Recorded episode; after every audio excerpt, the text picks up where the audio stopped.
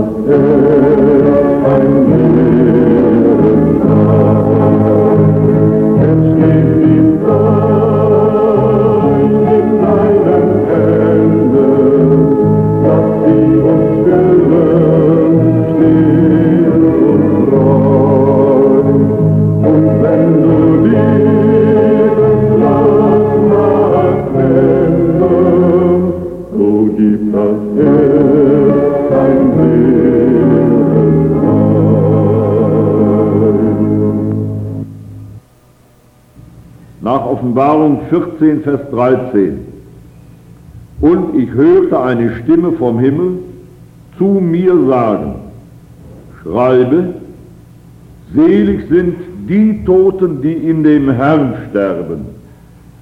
Von nun an, ja der Geist spricht, dass sie ruhen von ihrer Arbeit, denn ihre Werke folgen ihnen nach.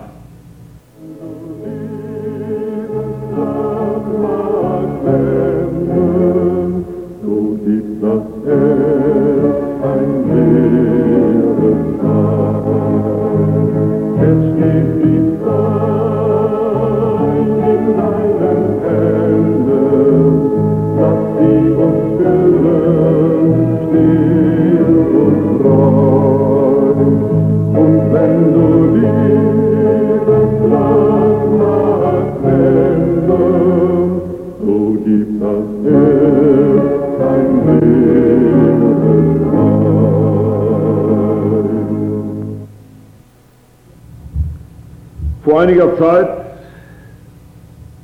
erließ ein Demaskopie-Institut in Deutschland eine Rundfrage. Es ging also um einen Test unter einigen tausend Menschen, die gefragt wurden, machen Sie sich manchmal Gedanken über den Tod? Die Antwort war erschreckend. 30 Prozent dachten allenfalls gelegentlich einmal an den Tod. 26 Prozent nur selten und 34 Prozent nie. Der Journalist,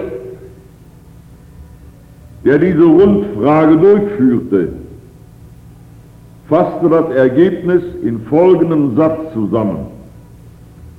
Mitten sie im Leben sind nur von sich selbst umfangen. Vielleicht darf ich das einmal erklären an einem erschütternd einfachen und ernsten Beispiel. Da sitzen in einer Arbeitspause einige Arbeiter zusammen. Sie sprechen miteinander über den Gedanken, warum schuften wir eigentlich unser Leben lang? Einer sagt mit einer achselzuckenden Bewegung, nun ja, Häusle baue, schaffe, schaffe und da verrecke. Er wollte damit sagen, wir arbeiten und arbeiten, damit wir uns ein Häuslein bauen können und dann verrecken wir, dann müssen wir abtreten. Ist es nicht so, dass die allermeisten Menschen nur arbeiten, damit sie das letzte Häuslein auf dieser Erde bekommen, die sechs Bretter? Mitten sie im Leben sind nur von sich selbst umfangen. Ist das unsere Lebensanschauung bis heute? Vielfach ist es doch so. Die Geschäftsleute sind von ihrer Arbeit und ihrem Erfolg oder auch Misserfolg umfangen. Junge Menschen vom Glück oder vom Traum über Glück bestimmt und umfangen. Andere wieder von Not, Krankheit, Schmerzen, Enttäuschung. Aber alle alle sind von sich selbst umfangen. Ist es dein Wunder, dass wir schließlich auch im Tod nur mit uns selbst allein sind? Das ist der Schrecken des Todes. Dort ist kein Assistent, dort gibt es keinen Angestellten, auch keine Krankenschwester und keinen Arzt, die uns etwa die Einsamkeit des Todes abnehmen könnten. Eine grauenhafte Situation.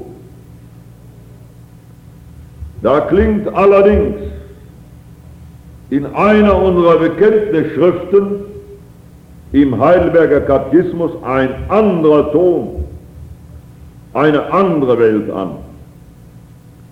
Dort wird gefragt, was ist dein einziger Trost im Leben und im Sterben? Antwort, dass ich im Leben und im Sterben nicht mein, sondern meines getreuen Heilandes Jesu Eigentum bin. Hier ist allerdings eine Erkenntnis zum Ausdruck gebracht, die jeder denkende Mensch gewinnen kann und auch haben sollte. Wir brauchen eben ein Fundament im Leben und im Sterben. Wer nicht sterben kann, kann auch nicht leben. Denn der verbringt sein Leben immer wieder im Schatten des Todes. Und in all frohen Stunden, wie wir so sagen, fällt doch plötzlich der Gedanke an das Sterben hinein. Haben wir es vernommen? Wer nicht sterben kann, kann auch nicht recht leben. Wir kennen als Menschen ohne Gott weithin nur das Glück im Schatten des Todes. Die Bibel aber verkündigt uns das Glück ohne diesen Schatten. Und darum das Glück im Leben und im Sterben. Wir sprechen zunächst über die Tatsache, wie wir glücklich sterben können. Nun ist das ein Glück, das weiterhin in der Welt nicht gefragt wird und auch nicht gefragt ist. Darum ist es vielfach so, dass die Kirche es gleichsam verkauft bei den Beerdigungen zu herabgesetzten Preisen. Auch den Menschen, die sich im Leben nicht um Gott und seine Sache, nicht um die Errettung ihrer Seele und um das ewige Leben gekümmert haben, wirft man die frommen Worte gleichsam ins Grab nach obwohl sie sie als Lebende nicht haben wollten. Wir sagen, der Schrecken des Todes besteht darin, dass wir so allein sind. Und da möchte ich nun sagen, das ist wahres Glück, dass es eine Lage gibt, eine Möglichkeit, dass wir im Tode nicht allein sind gibt es das. Unser Bibelwort sagt es uns in dieser Ewigkeit Sonntag Andacht.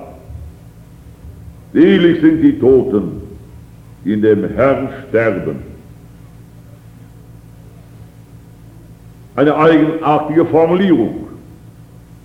Nicht wahr? Das verstehen wir, wenn es heißt, dass jemand im Krankenhaus oder im Auto oder im Büro oder im Krieg gestorben ist. Aber was heißt denn das nun? Dass jemand im Herrn stirbt? Damit soll eine Lebensgemeinschaft zwischen Jesus Christus und dem gläubigen Menschen zum Ausdruck gebracht werden, die im Tode nicht zerreißt. Jesus ist für solch einen Menschen gestorben. Jesus lebt mit ihm. Der Glaubende gehört Jesus. Freunde, wenn jede Gemeinschaft in der Sterbestunde zerbricht, sei es die Ehe, sei es die Freundschaft, sei es das Verhältnis der Kinder zu den Eltern, ich sage noch einmal, wenn schon jede Gemeinschaft in der Todesstunde zerbricht, die Gemeinschaft mit Jesus nicht.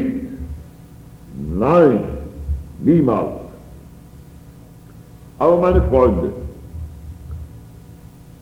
nicht die Sterbestunde allein ist das Grundproblem unseres Lebens.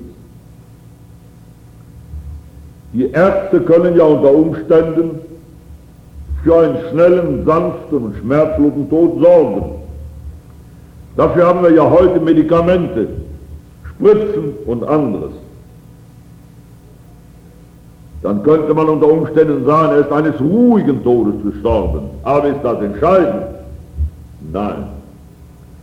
Die Hauptfrage unseres Todes ist die, dass wir nach der Stunde des Sterbens vor das Angesicht Gottes, des Richters, zu treten haben. Haben wir den Mut, dorthin allein zu gehen? Dann müssen wir als ungläubige Menschen, als nicht wiedergeborene Leute, all unsere Sünden, unsere Hassgedanken, unsere bösen Taten, unsere Lügen, unsere Worte, unsere Gedanken mitnehmen, wodurch wir Gottes Gebote oft in einem langen Leben übertreten haben. Ich meine heute Morgen, Dazu gehört allerdings schon eine gehörige Portion Frechheit und Selbstgerechtigkeit dazu. Wenn sich jemand stark genug fühlt, allein vor den Richter zu treten. Vielleicht zeigt sich darin gerade die Gottlosigkeit der Gegenwart, dass wir einer unglaublichen Selbstgerechtigkeit und einer unfassbaren Frechheit im Blick auf Tod, Gericht und Ewigkeit verfallen sind. Darum selig sind die Toten, das heißt glücklich sind die Toten, die mit dem gekreuzten und Auferstandenen mit Jesus vor das Angesicht des Richters treten können. Das sind allerdings nur die, die mit ihm leben und wo die Gemeinschaft mit Jesus nicht mit dem Tod zerrissen wird, sondern bleibt bis vor das Angesicht Gottes, sodass Jesus dort erklären und sagen kann, das sind meine Leute. Ist Jesus bei uns im Leben, im Alltag, dann ist er auch bei uns in der Sterbestunde. Ganz sicher gibt es auch bei Menschen, die mit Jesus leben, je und je eine Furcht vor dem Tode. Der Tod ist der letzte Feind. Und sterben kann man nicht so leicht machen, wie etwa ein gutes Mittagessen nach dem Kochbuch. Trotzdem bleibt das Vertrauen. Jesus hilft zum Leben und zum Sterben. Ein bekannter Gottesmann, Professor Hallesby, hat einmal gesagt, bedenke nur, dass Gott niemals Hilfe bringt, ehe sie gebraucht wird. Dieses Wort können wir auch im Blick auf den vor uns liegenden Tod sagen. Wenn wir mit ihm gelebt haben, dann wird die Hilfe in unserem letzten Alleinsein da sein durch Jesus Christus. Menschen mit Jesus werden ihre letzte Stunde immer wieder im Gebet vorbereiten. Mein Gott, mein Gott, ich bitte durch Jesu Blut, mach du's mit meinem Ende gut. Das Glück im Leben und im Sterben, unser Thema. Daraus ergibt sich ein neuer Mut zum Leben und Dienst. Selig sind die Toten, die dem Herrn sterben, von nun an. Ja, der Geist spricht, dass sie ruhen von ihrer Arbeit, denn ihre Werke folgen ihnen nach. Das ist keine Jenseitsschwärmerei einiger weniger Enthusiasten. Wer so denkt, hat weder die Bibel gelesen, noch sie recht verstanden unter der Führung des Heiligen Geistes. Das Glück der Gestorbenen mit Jesus ist eine Ermutigung, es im Leben mit diesem Heiland zu wagen und damit eine Aufforderung zum Dienst. Unser Bibelwort heute macht zwei ermutigende Aussagen. Die erste Aussage, sie ruhen von ihrer Arbeit. Wenn ich dieses Wort einmal wörtlich übersetzen darf, dann heißt das, Sie ruhen von ihrer Mühsal. Mühe kennen wir alle. Manche Leute haben Tag für Tag, Alltag um Alltag Mühe, selbst am Sonntag. Und dann freuen sie sich auf die Feiertage und auf die Ferien. Und das, was sie in Schwung hält, das ist immer wieder die Hoffnung, noch einige Monate, noch einige Tage, dann gibt es einen Feiertag oder dann bekomme ich meine Ferien. Die Aussicht auf Ruhe beflügelt uns. Nun ist unser Bibelwort ursprünglich einer Gemeinde gesagt, die tief in der Mühsal steckte. Die Nachfolge Jesu hatte sie in große Bedrängnis gebracht. Die Gemeinde sehnte sich nach Ruhe. Noch ist es nicht so weit. Aber die Ruhe ist das Ziel des Aushaltens, das Ziel all ihrer Mühsal. Die Leute waren ganz gewiss, dass Jesus ihnen diese Ruhe geben wird. Und dadurch bekamen sie den Mut und die Kraft, das ganze Leben nicht nur in die Nachfolge Jesu zu stellen, sondern auch in einen Dienst für Jesus. So waren Entschiedenheit in der Nachfolge und Einsatz im Botendienst die Folge dieser inneren Gewissheit. Sie werden ruhen von ihrer Mühsal. Wenn wir nicht auf diese Ruhe sehen, die Jesus schenkt, dann werden wir versucht, schon oft jetzt Pause zu machen. Das heißt, Pause zu machen in dem Sinn, dass wir uns klammern an all die Dinge dieses Lebens, weil wir in der Angst leben, dass wir sie bald oder später aus der Hand herausgeben müssen.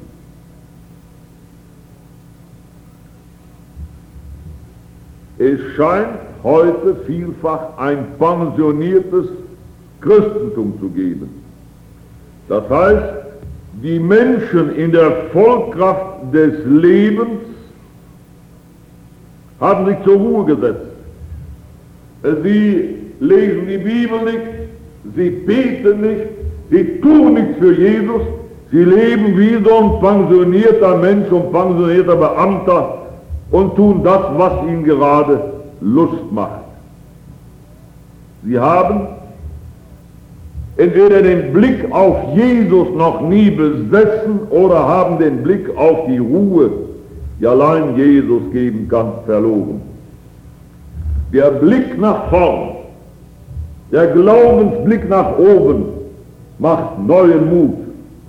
Das ist eins, einer unserer Besten in der Geschichte des Reiches Gottes gesagt, Zinzendorf. Wir wollen uns gerne wagen, in unseren Tagen der Ruhe abzusagen, die es tun vergisst. Wir wollen nach Arbeit fragen, wo welche ist. Nicht an dem Dienst verzagen und gerne plagen und unsere Steine tragen aufs Baugerüst. Die weitere ermutigende, helfende Aussage, die hier gemacht wird, lautet, denn ihre Werke folgen ihnen nach. Wir wollen hier genau auf den Wortlaut achten. Die Werke gehen nicht voraus als Herolde, um uns gewissermaßen die Tore des Himmels zu öffnen. Das kann allein das Blut Jesu Christi. Das kann allein der Überwinder von Golgatha. Aber die Werke folgen nach. Sie sind nicht verloren. Sie kommen auch. Beachten wir die Reihenfolge. Unsere Tage ohne Gott, die sind wie die Fußspuren im Schnee. Wenn man einmal durch den Schnee gelaufen ist, dann sieht man ganz kurz die Spuren. Und dann kommt der Schnee und weht die Spuren zu und man sieht nicht mehr, wo der Einzelne gegangen ist. Doch nun sagt dieses Bibelwort einer kleinen, ich möchte sagen, unterdrückten, bedeutungslosen Gemeinde, kein Werk, sei es noch so klein, für Gott und mitgetan, geht verloren. Gott nimmt alles zur Kenntnis. Alles ist registriert. Nicht nur das Böse im Dienst der Sünde und des Teufels, sondern auch das, was aus der Hingabe an Gott geschehen, gelebt und gesagt worden ist. Gott nimmt alles zur Kenntnis. Dann braucht man nicht mehr vom berühmten Tropfen auf den heißen Stein zu reden. Jede Fürbitte, jeder Besuch, jedes einfache Zeugnis von Jesus, jede vielleicht klägliche Hilfe dem anderen gegenüber hat vor Gott ihren Wert. Das gibt uns neuen Mut zu einem Leben mit Jesus und seinem vollen Einsatz. Von wann gilt das? Das ist das dritte unserer Andacht heute Morgen. Von nun an. Selig sind die Toten, die in dem Herrn sterben. Von nun an. Was heißt das? Von nun an. Im Alten Testament und auch sonst in der Geschichte der Völker sehen wir, dass die Menschen keine Hoffnung über den Tod hinaus haben. Die Toten haben keine Gemeinschaft mit Gott. Der Tod ist der Ort, da man Gott nicht lobt. Darum ist der Tod schrecklich. Nun aber ist Jesus gekommen, gestorben und auferstanden. Und seitdem ist das alles anders, weil Jesus den Tod besiegt hat, weil Jesus die Tore des Totenreiches aufgerissen hat.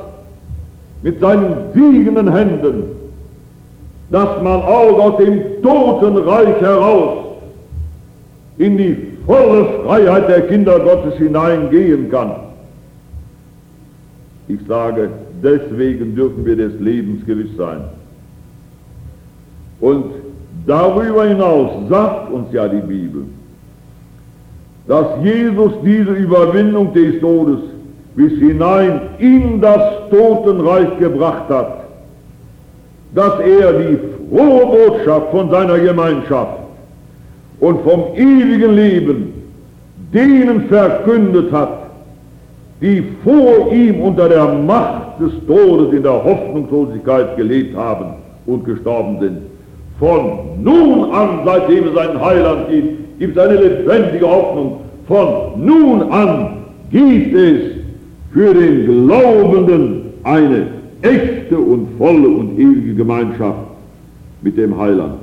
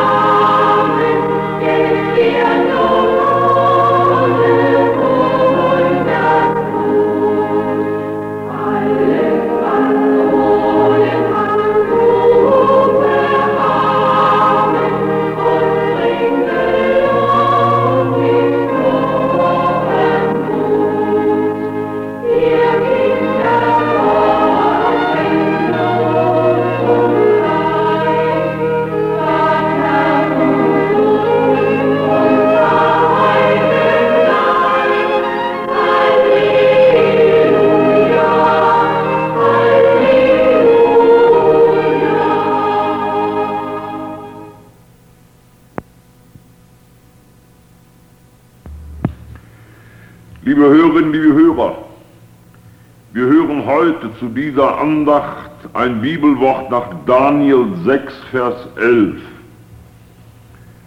Daniel aber hatte an seinem Söller offene Fenster in Jerusalem. Und er fiel des Tages dreimal auf seine Knie, betete, lobte und dankte seinem Gott.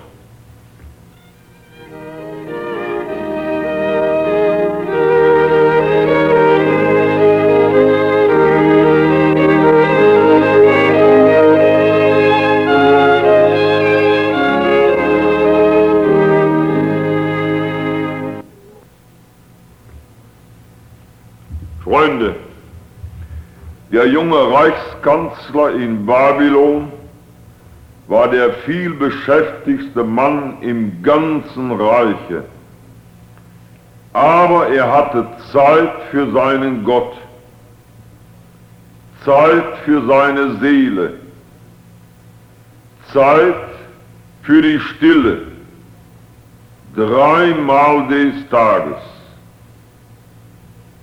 Am offenen Fenster in der Richtung in Jerusalem, wo einst die Herrlichkeit des Salomonischen Tempels stand und wo seine Heimat war. Dahin betete er dreimal des Tages. Es war kein flüchtiges, oberflächliches Gebetsmurmeln, sondern ein Gebet mit Kraft in Bitte, Lob und Dank. Warum gen Jerusalem? Einst hatte es Salomo in seinem Eingangsgebet bei der Tempelweihe gesagt, in 1. Könige 8, 46 bis 48 wenn dein Volk in der Fremde betet nach seinem Lande hin und nach der Stadt hin, dem Hause hin, die du erwählet hast, so wollest du ihr Gebet und Flehen hören. Und nun ringt dieser Mann, der Reichskanzler in Babylon, täglich mit dem Herrn in der Stille für sein Volk. Wie er gebetet hat, das bezeugt uns sein großes Bußgebet in Daniel 9, in dem zehnmal das bedeutsame Wort steht, wir haben gesündigt. Daniel aber hatte an seinem Söller offene Fenster in Jerusalem. Und er fiel des Tages dreimal auf seine Knie, betete, lobte und dankte seinem Gott. Am offenen Fenster war sein Bußkämmerlein. Da beugte er sich mit seines Volkes Sünden vor Gott demütig und bußfertig. Darum konnte ihn Gott segnen. Am offenen Fenster war seine Rüstkammer. Wenn er müde und matt vom Dienst und Fasten zum Söller stieg, hier empfing er neue Kraft. Und der Strom aus dem oberen Heiligtum durchzog stärkend seine Seele. Am offenen Fenster war seine Troststätte. Wie oft mag er gedrückt und verzagt in der Einsamkeit der heidnischen Umgebung unverstanden hier gesessen haben. Aber wenn er betete, dann empfing er den Trost Gottes und ging neu getröstet und gestärkt wieder in seinen Dienst. Am offenen Fenster war das Reinigungsbad seiner Seele im wüsten heidnischen Babylon, im Sumpfgelände der Laster, da legte sich mancher Staub auf seine Seele und mancher Schmutztropfen wollte sich auf sein Herz legen. Aber siehe, hier in der reinen Luft göttlicher Gegenwart wehten Zions Winde, den Sündenstaub von seiner Seele, und er empfing stets neue Reinigung. Am offenen Fenster war sein Gottesdienst. Da redete Gott mit ihm und ihr mit seinem Herrn. Da war der Herr der Heerscharen gegenwärtig. Da grüßte ihn der dreimal Heilige. Da empfing ihr die Gottesgedanken von der Zukunft der Welt und durfte tiefe Blicke tun in die Ewigkeit. Am offenen Fenster hatte er seine Betstunde. Da betete er alles durch.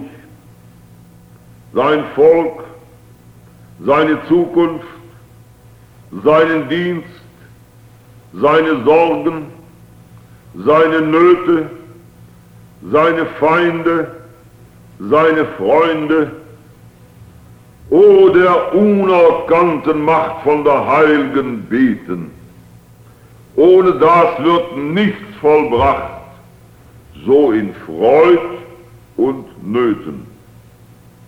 Am offenen Fenster hatte er seine Lobstunde. Welch ein königlicher Mann! Hinter sich die Häscher und Verfolger, die Feinde. Vor sich die Grube, über sich der Löwen Rachen, um sich der Gegner toben. Aber er lobte seinen Gott. Diese Ruhe, diese abgeklärte Seele, die in den schwersten Stunden dem Herrn ein Loblied bringen konnte. Gott man lobet dich in der Stille zu Zion. Am offenen Fenster hatte Daniel seine Dankstunde. Während die Männer ihn verfolgen und ihm folgen mit Schnauben und Drohen, betete er und dankte seinem Gott, wie er es bisher zu tun pflegte. Wer viel dankt, hat immer. Deshalb konnte Gott ihn so reich machen und ihn segnen, weil er täglich dankte. Dankbarkeit ist der Schlüssel zu den Schatz- und Segenskammern Gottes. Am offenen Fenster hatte er Gemeinschaft mit dem Herrn. Hier durfte er seine Herrlichkeit schauen. Hier zog er die Kräfte an für den Glaubenskampf in der Welt. Hier redete der Herr mit ihm über alles und alle. Hier umfing der Herr mit Armen der ewigen Liebe seinen Knecht, weihte ihn täglich mit neuem Geist und salbte ihn täglich mit frischem Öl. Hier war Horeb Stille und Tabors Nähe. Hier war ewiger Friede und Gottes Nähe. Meine teuren und lieben Zuhörerinnen und Zuhörer, das ist es, was uns fehlt, das offene Fenster gen Jerusalem.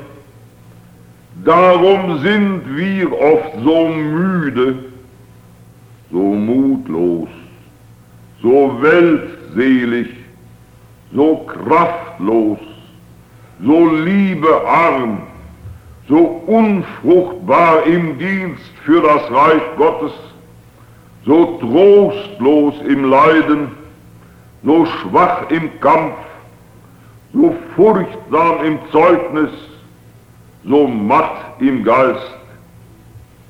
Das ist es, was uns fehlt in der Familie, im Hause, im Dienst, in der Leidenskammer, im täglichen Lebenskampf. Die Zionstille am offenen Fenster des Glaubens. Das ist auch Fluch des Lebens, auch unseres Lebens vielfach. Wir hasten, jagen, rennen und gewinnen.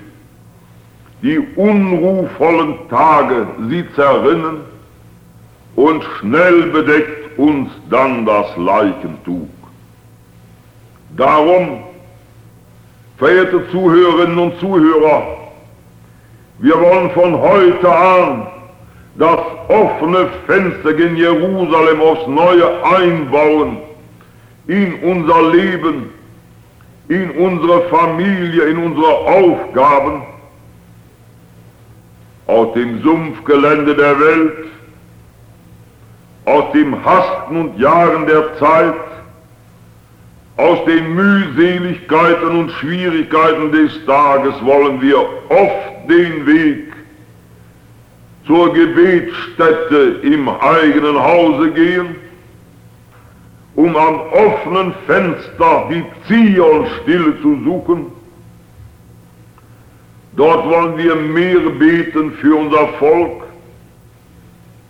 für unsere Kirchen, für unsere Gemeinschaften, für unsere Familien, für unsere Aufgaben, für unsere eigene Seele. Dort wollen wir einsam und gemeinsam beten loben und danken. Dort soll uns der Herr finden, sinnend, schweigend, trinkend, schauend, nehmend, lesend. Ach, wenn es doch nur täglich einige Minuten wären, so würden wir erfahren, was Jesaja im 30. Kapitel sagt. Wenn du umkehrtest und stille bliebest, so würde dir geholfen. Wir haben weithin die Stille und die Zeit für Gott verloren. Wir stehen in der Gefahr, sie zu verlieren. Terstegen sagt einmal, ihr Christen, baut mehr Stille in eure Feiern ein, denn nur in tiefer Stille kann Gott geehret sein. Dann wird die Zionstille am offenen Fenster auch für uns das werden, was sie für Daniel war, Kraftstunde Weihestunde, Taustunde, Beugungsstunde, Troststunde, Rüststunde. Wer diese Stille nicht hat am offenen Fenster gen Jerusalem, gen Jerusalem in der Ewigkeit, der muss innerlich zurückgehen der muss im Leben stranden, der muss von der Wahrheit abkommen, der muss im Reiche Gottes versagen, der muss innerlich ganz langsam zugrunde gehen und sterben. Lasst uns doch nach dieser Andacht gleichsam einen Bund miteinander, einen neuen Bund mit Gott machen mehr Zeit für Gott, mehr Zeit für unsere Seele, mehr Zeit für die Stille, mehr Zeit über der offenen Bibel, mehr Zeit zum Gebet, mehr Zeit für das Lob und Dankkämmerlein, mehr Zeit für das offene Fenster gen Jerusalem. Zion Stille, wie notwendig ist sie. Zion Stille, gesegnet bleibt sie. Zion Stille, wir wollen sie suchen.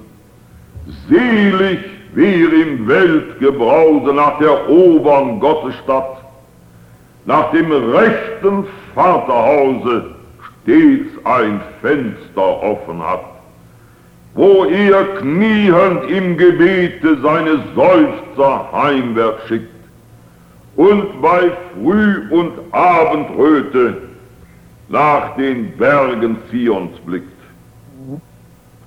Offene Fenster im Herzen, offene Fenster gen Jerusalem. Da erzählt eine Gastwirtin, wir führen eine Wirtschaft. Ich muss bekennen, offen bekennen, es herrschte bei uns ein übler, leichtsinniger Geist. Als meine Schwester starb, nahm ich ihr Töchterlein in mein Haus auf. Das arme Kind tat mir leid. Ich stellte noch ein Bett in die große Kammer, in der die beiden Kellnerinnen schlafen. Und nun geschah etwas Seltsames. Als das Kind am ersten Abend spät mit den beiden jungen Mädchen zu Bett ging, faltete es seine Hände und betete, schaffe in mir Gott ein reines Herz und gib mir einen neuen Gewissengeist. Amen. Nun können Sie sich denken, wie die beiden Mädels kicherten und spotteten. Aber die Kleine kümmerte sich nicht darum. Sie schlief ein. Und am nächsten Morgen betete sie ihr Sprüchlein aufs Neue. Wieder ein großes Hallo im Zimmer.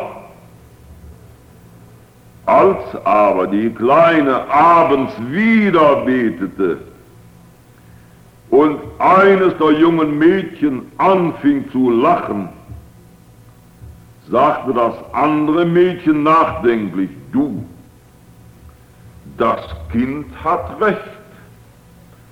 Das ist es, was uns fehlt. Ein reines Herz. O Gott, ja, das fehlt mir. Ich bete mit. Nach drei Tagen betete auch die andere um einen neuen Geist. Und nun ist das offenbar so. Wenn man um den Heiligen Geist bittet, dann kommt er. Meine beiden jungen Mädchen, die Kellnerinnen, wurden völlig anders. Und eines Tages sagten sie zu mir, wenn der Geist hier im Haus nicht anders wird, dann gehen wir. Da erschrak ich. Sie hatten ja recht. Und ich begann heimlich zu beten. Und heute sieht es völlig anders aus bei uns. Mein Mann hält mit uns dies morgens eine Andacht. Wo früher der Teufel regierte, da regiert heute Gottes neuer Geist. Das kam alles davon, dass ein Mensch angefangen hatte zu beten. Lieben Freunde, wollen wir nicht auch anfangen, damit wir Ähnliches erleben, wie diese Frau in ihrem Hause oder wie Daniel, Darum noch einmal unser Wort. Daniel aber hatte an seinem Söller offene Fenster in Jerusalem.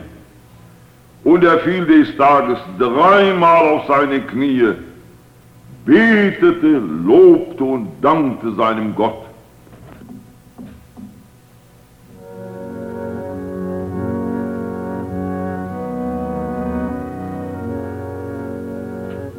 Hast du eine Sorgenlast, die dir raubet Fried und Rast, Jesu Herz dir offen steht, mach aus Sorgen ein Gebet. Blühe tief in deiner Brust irdischer Hoffnung süße Lust. Achte fein, wo Jesus geht, werde stille im Gebet. Bist du traurig und allein, drückt dich bittere Seelenpein. Dein Erbarmer dich versteht, suche Tröstung im Gebet.